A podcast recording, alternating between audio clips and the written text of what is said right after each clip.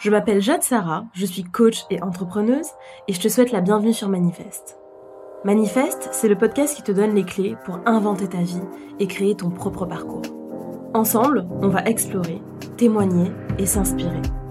Le but de ce podcast Permettre à chacun de se connecter à son identité profonde et de se réaliser dans son plein potentiel. C'est parti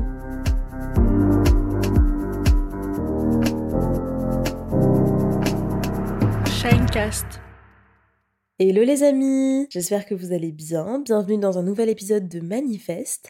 Aujourd'hui, on va parler des rêves, à savoir un sujet qui me passionne et qui euh, chemine avec moi depuis, euh, depuis l'enfance parce que euh, je crois que depuis toujours, j'ai un tempérament en fait de rêveuse qui, au fil du temps, a évolué, a pris un nouveau visage.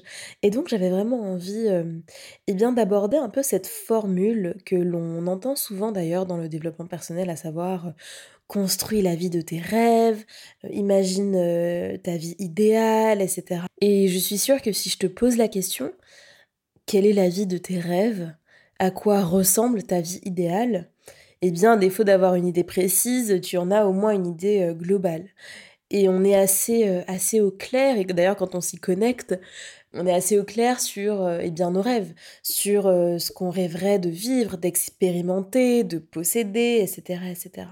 D'ailleurs, je suis certaine que vous avez déjà joué à ce jeu, soit tout seul, soit avec vos amis, soit avec votre famille, de faire un petit peu la liste en fait de tout ce qu'on rêverait euh, d'accomplir ou de consommer ou de posséder ou de ou d'expérimenter si on gagnait au loto. C'est intéressant parce que hum, ça illustre en fait à quel point on a aussi cette équation dans la tête qui est que si on a des moyens financiers illimités, rien ne nous est euh, inaccessible d'une certaine manière et on peut euh, tout prévoir, tout expérimenter et que la vie serait une sorte de d'expérimentation euh, successive en fait de ce qu'on a imaginé comme étant le plus euh, incroyable à vivre à l'échelle d'une vie. Donc en fait, je trouve ça intéressant parce que ce que ça suggère tout ça, c'est qu'en fait, derrière le mot rêve, il y a en fait le mot désir. Quand on parle de la vie de tes rêves, on parle en fait de la vie qui regroupe l'ensemble de tes désirs. Que ce soit des désirs effectivement de possession, d'expérience, d'ambition professionnelle, etc., etc. Et donc, le premier point que j'ai envie de poser dans cet épisode, c'est que qu'en est-il de nos désirs? La première question que j'ai envie de vous poser. Vous êtes-vous déjà demandé ce qui euh, nourrissait vos désirs, ce qui les façonnait, ce qui les construisait, ce qui faisait qu'une personne désirait ceci plutôt que cela? Parce qu'en fait, c'est ça qui est piégeux je, ne fais pas de teasing dans cet épisode, il y a un premier problème à poser, et qui est qu'en fait nos désirs, la plupart du temps, ne sont pas véritablement les nôtres. Ce sont des désirs empruntés, ce sont des désirs hérités, ce sont des désirs imités. Et donc, à partir du moment où, d'une certaine manière, nos désirs ne sont pas les nôtres dès le départ, ça fausse l'ensemble de cette équation. Et donc, on aura tendance et c'est ce que j'observe aussi en tant que coach euh, lors notamment des reconversions professionnelles ou de personnes qui vont euh, avoir des changements de vie radicaux, par exemple comme des ruptures alors même qu'il y a eu euh, engagement, enfant, etc. C'est qu'en fait à un moment donné, ou plutôt à aucun moment, on ne s'est posé la question de la véracité d'une certaine manière de ses désirs par rapport à soi on ne s'est jamais posé la question de la racine de ses désirs et on n'est jamais venu les remettre en question. On a un petit peu comme ça suivi le flot de la vie jusqu'au moment où en fait, eh bien, on se retrouve à, une impasse dans notre existence qui fait que ben, soit on n'est pas heureux, soit on a un, un espèce de gros coup dur qui va nous mettre face à notre réalité de manière un peu plus brutale. Et donc effectivement, cette absence de questionnement intérieur, cette absence de conscience sur l'origine de nos désirs va amener à des trajectoires qui seront un petit peu à côté de nous-mêmes, qui ne seront pas réellement dans notre, euh, comment dirais-je, dans notre axe singulier. Donc ça, ça pose déjà un premier problème. Alors, creusons la question du désir. La première chose à poser en ce qui concerne le désir, c'est que c'est effectivement quelque chose qui est extrêmement social et sociétal. Le désir est souvent construit, déterminé. On n'est pas tout à fait en fait maître de nos désirs et d'ailleurs je suis certaine qu'en écoutant cet épisode, vous commencez à, à, le déceler en vous. Effectivement, on ne choisit pas qui on désire, on ne choisit pas toujours ce que l'on désire, mais on est quand même façonné dans nos désirs. On est d'abord façonné par notre éducation, donc on hérite en fait des désirs de nos parents à travers notre éducation et d'ailleurs on, va complètement les intérioriser parce qu'ils sont présents en nous depuis l'enfance. Par exemple, euh, le désir de devenir médecin. Admettons que vous venez d'une famille de médecins ou en tout cas où le corps médical est particulièrement valorisé. Eh bien, vous allez complètement intérioriser le fait que pour être validé socialement, pour être épanoui professionnellement, pour être utile à la société, par exemple, vous devez être médecin. Ça, c'est typiquement un désir, là en l'occurrence, de carrière, qui va être hérité de nos parents à travers notre éducation ou notre environnement familial, en tout cas, qui représente, rappelons-le aussi, une forme de figure d'autorité, donc qui a énormément d'influence sur un enfant. Et ça va être tellement intériorisé, comme désirable en l'occurrence, que l'on ne va pas forcément tout de suite ou même jamais le remettre en question. Et donc ça va guider, par exemple, nos choix d'études, de carrière, euh, de, de voies professionnelles. Nos désirs, ils sont aussi euh, hérités de nos modèles, de nos sources d'inspiration, ce qu'on appelle aussi les leaders d'opinion à une époque donnée. Donc là, c'est vraiment le côté mimétique du désir. Je vous donne un exemple qui est tout à fait différent, qui sont par exemple les standards de beauté. Et par exemple, dans les années ben, qu'on vit actuellement, 2010-2020, euh, l'influence de la famille Kardashian, par exemple. On va trouver beau, désirable, des corps qui, globalement, ressemblent à ce que des personnes très influentes comme la famille Kardashian aujourd'hui ont défini comme étant beau, comme étant désirable, comme étant le reflet euh, du succès, comme étant le reflet de la beauté pour les femmes. Et on peut rigoler, on peut avoir un sourire en coin en disant Oh oui, bon, quand même, le monde entier n'est pas euh, influencé par les Kardashians. Bah en fait, si, un petit peu. Pourquoi? Parce qu'on a un tel degré d'influence au niveau mondial, parce qu'elles sont présentes dans plusieurs réseaux. Et quand je parle de réseau, je parle d'industrie, l'industrie de la mode, l'industrie des médias, que l'influence, même si elle n'est pas directe, même si on n'est pas consommateur, que ce soit de leur contenu ou de leur entreprise, eh bien, on va avoir des, des influences indirectes. Parce qu'elles vont euh, euh, inspirer, par exemple, les collections qui sont faites chez Zara. Parce qu'elles vont euh, être les modèles que l'on va avoir dans la chirurgie esthétique. Parce qu'elles vont ériger comme étant désirables des entreprises euh, qui vont directement avoir un impact sur notre mode de vie, que ce soit les boissons, les vêtements, le maquillage, etc. etc. Et donc là, on, touche du doigt à quel point sur quelque chose d'aussi intime, a priori, que le rapport au corps, le rapport à la beauté, d'aussi singulier, vous savez ce qu'on dit, hein, les goûts et les couleurs, voilà, ce qui est beau pour l'un n'est pas forcément pour l'autre. Mais en fait, c'est un petit peu, au regard en tout cas euh, euh, de, la construction du désir et de la sociologie, des conneries. Parce qu'en fait, notre désir est construit. Donc, à partir du moment où on le sait, on peut donc le remettre en question et éventuellement le déconstruire. Troisième point qui fait que euh, le désir, finalement, notre désir ne nous appartient pas totalement, c'est qu'il est aussi transmis par la société et par ses normes. On l'a un peu effleuré du doigt avec le, l'exemple, en fait, des, des sources d'inspiration et des leaders d'opinion, mais la société en tant que telle nous apprend aussi à trouver désirables certaines choses, certaines postures sociales, euh, certains lieux de vie, certaines activités. Vous voyez, parce qu'en fait, il y a aussi une question de classe. Il y a une question de perception de la réussite. Parce qu'en fait, d'une certaine manière, il y a quelque chose qui est propre à tous les êtres humains, c'est qu'on a envie de s'accomplir, on a envie de réussir, on a un très fort besoin de reconnaissance. On a besoin que nos talents soient objectivés. Et donc, la société va nous apprendre, va nous dire que si tu veux être aimé, validé, et que tes talents ta personne soit objectivée dans ce qu'elle a de positif, eh bien, tu dois avoir tel ou tel trait de caractère ou de réussite ou de euh, possession, etc. Donc il y a effectivement toutes les normes que l'on va euh, hériter de la société et qui vont encore une fois façonner notre désir. Et puis enfin, il y a tout ce qui est transmis par une époque, par une civilisation, par les médias, par la politique, par les mœurs, par la culture. Tout ça, ça va aussi eh bien, donner une teinte à notre désir, ça va aussi l'orienter. Euh, par exemple, si on vit à l'époque euh, actuelle, euh, donc de la post-modernité, avec eh bien, le système capitaliste, etc., et c'est très différent en termes de désir de ce qui va être transmis, par exemple, ce qui a été transmis, par exemple, à l'époque de la monarchie.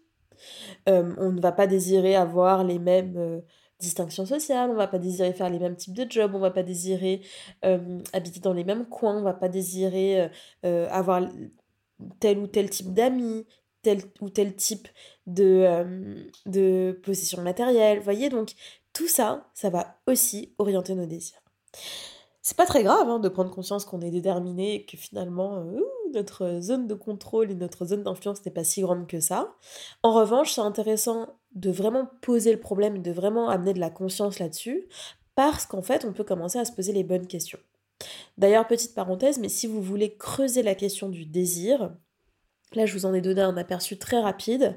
Je vous conseille vivement le, livre de Frédéric Lenoir qui s'appelle Le désir, une philosophie, qui euh, rentre en détail euh, pendant 300 euh, pages de tout ce que je viens de vous dire et qui vraiment permet de décortiquer la question du désir.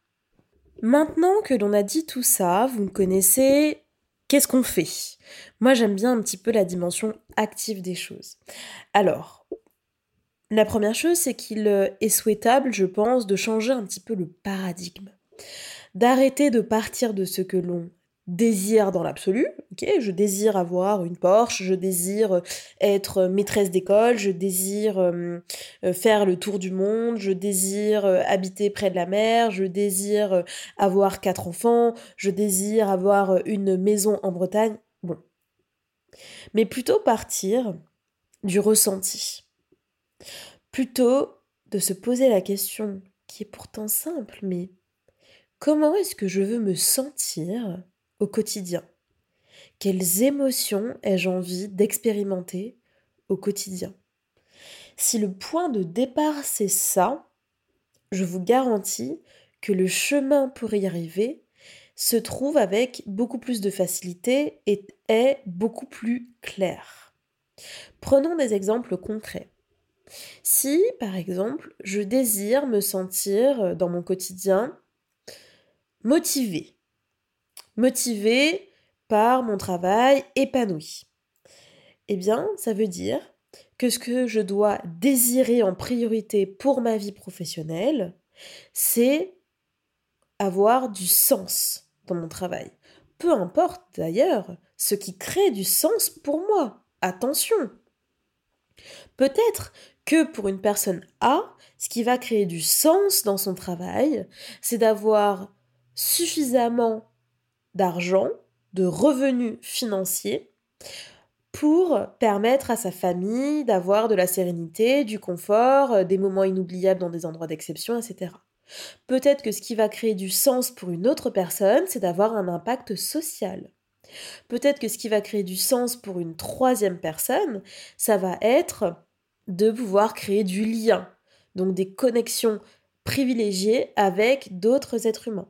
Ok? Donc c'est si je veux me sentir par exemple épanouie et motivée dans ma sphère professionnelle, la manière d'y arriver c'est de créer du sens. Donc ok, je sais que ma priorité c'est de trouver ce qui fait sens pour moi. Si par exemple, autre émotion, je veux me sentir reposée dans mon quotidien, eh bien ça veut dire que ce que je dois mettre en priorité, ça va être mon sommeil. Donc, typiquement, à quoi ça ressemblerait dans le quotidien concrètement? Eh bien, c'est de créer ou d'avoir la possibilité de se réveiller tous les matins sans réveil. Ok? Donc de suivre au maximum son cycle naturel. Est-ce que cela passe par euh, le fait d'être à son compte et de ne travailler que, euh, par exemple, à partir de 11h jusqu'à 20h Est-ce que c'est d'avoir la possibilité d'avoir très peu de transport en commun, euh, donc très peu de distance avec son lieu de travail pour pouvoir se lever un petit peu plus tard le matin? Est-ce que c'est d'avoir une routine qui permet de euh, se coucher à partir de 21h30, donc ça va, encore, ça va avoir encore d'autres impacts sur la vie sociale ou la vie familiale. Donc en fait, à partir du moment où on sait comment on veut se sentir, on peut créer le chemin pour y arriver. Prenons d'autres exemples. Si par exemple au quotidien, je veux me sentir libre de mon organisation, Ok? Donc ça veut dire, par exemple, avoir de la flexibilité sur des horaires ou un lieu de travail. Donc ça veut dire que c'est ça qu'on va aller chercher ou construire. Ça va être ça notre priorité. Si à l'inverse, je veux me sentir euh, non pas euh, reposée ou euh, particulièrement libre, mais en tout cas, je veux me sentir inspirée tous les jours dans mon travail. Ok, donc ça va peut-être ressembler à de la variété dans mes missions. Ça va peut-être ressembler à des temps off ou des temps de création ou d'intelligence collective dans mon travail. Vous voyez, ça peut vraiment avoir des visages très différents et de manière très concrète. Donc, ça, c'est quelque chose que je fais souvent avec mes clients. Je leur demande de, avant même qu'ils me parlent de OK, moi je veux faire ça comme job, je vais aller là, de penser en plan d'action.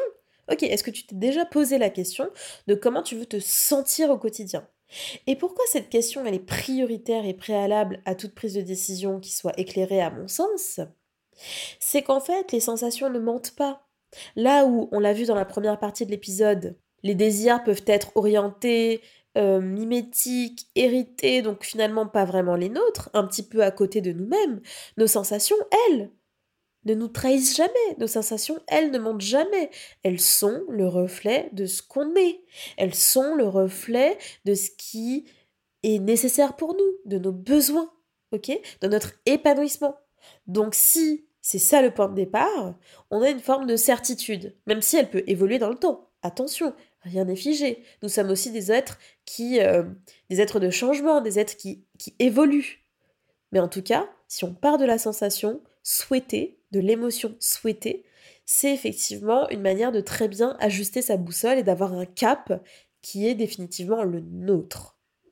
Et donc, en sachant ce que tu veux expérimenter émotionnellement, tu es en capacité de créer concrètement ce qui te conviendra et ce qui sera réellement la vie de tes rêves, la fameuse, on y arrive. Et donc maintenant, la question, c'est comment on fait? Quelles sont les étapes clés pour réussir à construire cette fameuse vie? Et euh, y a-t-il des préalables pour justement pouvoir un petit peu euh, déconstruire nos désirs, euh, toucher du doigt la vérité de ce qui est ben, véritablement le reflet de nos aspirations? La première étape, c'est vraiment le travail que Jung nous invite à faire, qui est le travail d'individuation. C'est-à-dire de venir vraiment prendre toute la mesure, de saisir ce qui est notre singularité. Le travail d'individuation, c'est vraiment un travail aussi d'affirmation de soi. C'est-à-dire être suffisamment à l'écoute de nos signaux, être suffisamment euh, à l'écoute de nos euh, sensations, de nos émotions, et surtout prendre le temps de les décrypter. De saisir en fait le besoin qu'il y a derrière. Par exemple, si vous ressentez de la jalousie, qu'est-ce que ça vous indique sur vos désirs profonds? Qu'est-ce qui fait que vous éprouvez de l'envie ou de la jalousie par rapport à certaines personnes? Qu'est-ce qu'elle a ou qu'est-ce qu'elle expérimente qui vous attire? Et pourquoi ça vous attire? Est-ce que c'est justement parce que la norme a euh, érigé comme étant désirable cette idée ou cette possession ou est-ce que profondément il y a quelque chose en vous qui vibre plus fort? C'est aussi le travail de ce qu'on appelle le travail du why et qui va induire derrière le travail du quoi et du comment. Donc le fameux le pourquoi, le quoi, le comment, qui répond en fait à la question à qu'est-ce qui m'anime profondément, qu'est-ce qui, même si je ne gagnais pas d'argent pour le faire, même si ça avait de l'impact sur une seule personne, même si je n'étais pas rétribuée pour ça, ni socialement, ni financièrement, Qu'est-ce qui me motive? Qu'est-ce qui me fait me lever le matin avec joie? Qu'est-ce qui me procure le sentiment d'être utile, d'être à ma place? Vous voyez, c'est tout ce travail-là de venir saisir en fait cette singularité une fois qu'on a pelé toutes les couches des héritages, de la société, de nos parents, des injonctions. Voilà, qu'est-ce qu'il y a d'une certaine manière au cœur de notre être. Et donc en fait, le processus d'individuation euh, de Jung, pour parler de manière euh, euh, rigoureuse, c'est en fait un processus par lequel la personne va devenir consciente de son individualité, donc c'est vraiment la notion du self, et donc qui, tout ce qui touche en fait au soi-même. Mais tout ça c'est un petit peu abstrait et j'ai pas envie de vous faire un cours de psycho. Euh, donc ce que ça signifie au fond, c'est vraiment venir en fait euh, toucher du doigt, identifier ce qui fait que l'on est singulier, ce qui fait que l'on est un individu à part entière. Certes qu'il y a des orientations et des influences du collectif, de l'époque, etc. Ça on l'a beaucoup vu dans la première partie de l'épisode, mais cette petite part, même si elle est, elle est minuscule, qui fait jaillir en fait notre personnalité. Qu'est-ce qui fait que nous sommes euh, cette espèce de d'individu complexe, unique, euh, qui nous différencie de la personne qui est à côté de nous? Et donc c'est un petit peu, euh, c'est un travail qui, qui est long, hein, qui va passer par bien sûr de l'introspection, qui va passer par une conscience accrue vis-à-vis -vis de ce que l'on vit, ce que l'on ressent, etc.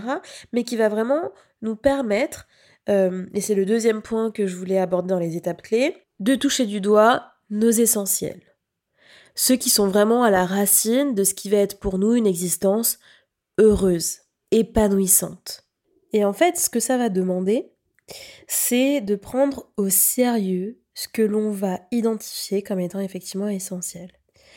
Le problème, je crois, dans le rapport que l'on a à la vie de nos rêves et à nos aspirations, c'est le manque d'engagement. C'est que d'une certaine manière, on ne prend pas vraiment le risque. On ne saute pas vraiment dans cette aventure qu'est l'existence et on ne part pas avec tout notre être et tout notre engagement vers nos objectifs de vie quand ils sont justement grandioses et qu'il y a vraiment de l'enjeu. Et c'est quelque chose que j'ai moi-même expérimenté et c'est ce qui se traduit par d'ailleurs la peur de la réussite plus que de celle de l'échec. Parce que en fait, ce qui est vraiment vertigineux, c'est quand on y va pleinement, qu'on y va à fond, qu'il y a vraiment de l'enjeu, quand on arrête de se raconter des histoires, quand on exprime sincèrement et profondément ce qu'on désire, eh bien là, effectivement, le fait soit d'y arriver, ça peut être vertigineux, soit d'échouer et ça peut être très douloureux, eh bien ça comporte en fait ben, tout ce qui est le risque de la vie. Sauf que il est, dans la plupart des cas, sauf si on est extrêmement privilégié et qu'on a de la chance, dans la plupart des cas, il est rare d'atteindre cette vie rêvée, est la vie que l'on désire sincèrement, vraiment, une fois qu'on a décapé toutes les couches empruntées qui ne sont pas vraiment à nous, sans un plein engagement, sans une pleine utilisation de nos ressources sans l'affrontement de nos peurs les plus profondes. Je le dis souvent, mais faire la paix avec la peur, euh, c'est se donner la possibilité de réussir au sens que moi je mets dans la réussite, à savoir euh, ben, d'être heureux, d'être à sa place, de trouver sa voie, etc. Ok? Je, vous, je vous renvoie d'ailleurs à l'épisode euh, Faut-il redéfinir la réussite, qui est l'un de mes épisodes préférés que j'ai publié il y a quelques semaines. Et c'est, ce avec quoi j'ai envie de, conclure un petit peu l'épisode du jour, c'est que ta vie de rêve, tu ne la rendras possible que si à un moment donné, tu oses, tu prends ce risque, tu mises. Peu importe la main que tu as, pour euh, continuer la métaphore de celle du poker, peu importe les deux cartes que tu as entre les mains, peu importe la main que tu as, c'est ta capacité à un moment donné à miser, à vraiment y aller, qui va aussi déterminer ta capacité à remporter la partie. Ta capacité à réellement construire pour toi la vie à laquelle tu aspires. Et donc c'est là que je dis qu'il faut prendre extrêmement au sérieux ce qui va vous être révélé dans ces phases d'introspection, dans ces phases de découverte de vous-même, parce que, je le dis toujours, mais ce qui est seen ne peut pas être unseen. Donc c'est-à-dire que ce dont vous allez prendre conscience, eh bien vous ne pourrez plus dire ah non non non finalement je veux pas savoir, je veux pas voir. Parce que si vous avez touché du doigt quelque chose qui vous apporte une profonde joie, un profond sentiment d'être à votre place, d'être utile, de vibrer, etc., d'être dans votre état de flot, vous ne pourrez plus fermer les yeux. Vous ne pourrez plus faire comme si vous ne saviez pas. Et donc, vous allez avoir la responsabilité de votre bonheur à ce moment-là, de votre épanouissement. Et je précise juste quelque chose parce que je veux apporter aussi de la nuance et, et, puis, et puis un petit peu de, rigueur à, ce que je dis. Je ne crois pas que nous portions seuls, en tant qu'individus, la charge de notre bonheur. Il y a aussi une part collective, il y a aussi le rôle de l'État, de la société, des autres, etc.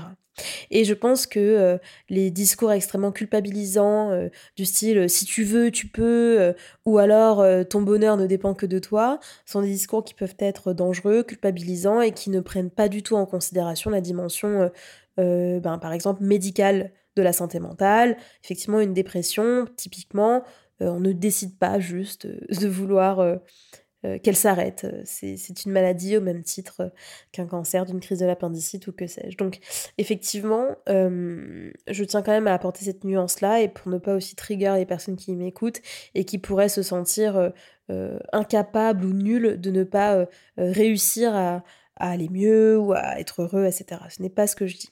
Donc je vais quand même faire cette précision. Ceci étant dit, j'aimerais beaucoup vous quitter avec un exercice pratique cette semaine et vous inviter à venir noter sur un papier vos plus grands rêves, vos désirs les plus fous, à venir esquisser justement à quoi ressemble aujourd'hui, de manière intuitive et directe, sans vous restreindre, quelle est votre vie de rêve. Une fois que vous avez inscrit cela sur un papier, je vous invite à venir questionner, décortiquer interroger chacun de ses rêves, chacun de ses objectifs ou chacun de ses désirs. Et vous poser sincèrement la question. Tiens, pourquoi? Et qu'est-ce que ça m'apporterait vraiment? Et est-ce que ça répond sincèrement à mes valeurs? Est-ce que vraiment ça nourrirait mon épanouissement Ou mon bonheur? Ah, Tiens, est-ce que c'est pas plutôt le rêve de mes parents, ça? Ah tiens, est-ce que je fais pas ça plutôt pour être validé socialement? Voilà, donc ça va être vraiment l'exercice que je vous propose de venir noter de manière hyper intuitive, sans vous restreindre, à l'instant T, à date, à quoi ressemble votre vie de rêve, qu'est-ce qu'il y a comme désir, comme rêve, comme objectif, et puis ensuite de venir euh, tour à tour les, euh, les questionner, les interroger, voire les remettre en question. J'espère en tout cas sincèrement que cet épisode vous a plu, qu'il a pu euh, nourrir un petit peu et peut-être même un petit peu bousculer votre rapport au rêve, votre rapport à l'ambition et votre vision de votre vie idéale et que ça vous a donné euh, goût eh bien à vous à vous ancrer dans le réel et à venir un petit peu euh, peler l'oignon, décaper, vous déshabiller de tout ce qui n'était pas sincèrement de vous et, euh, qui était emprunté aux autres ou au monde. En ce qui nous concerne, on se dit à la semaine prochaine pour un nouvel épisode. Et puis d'ici là, prenez soin de vous. Ciao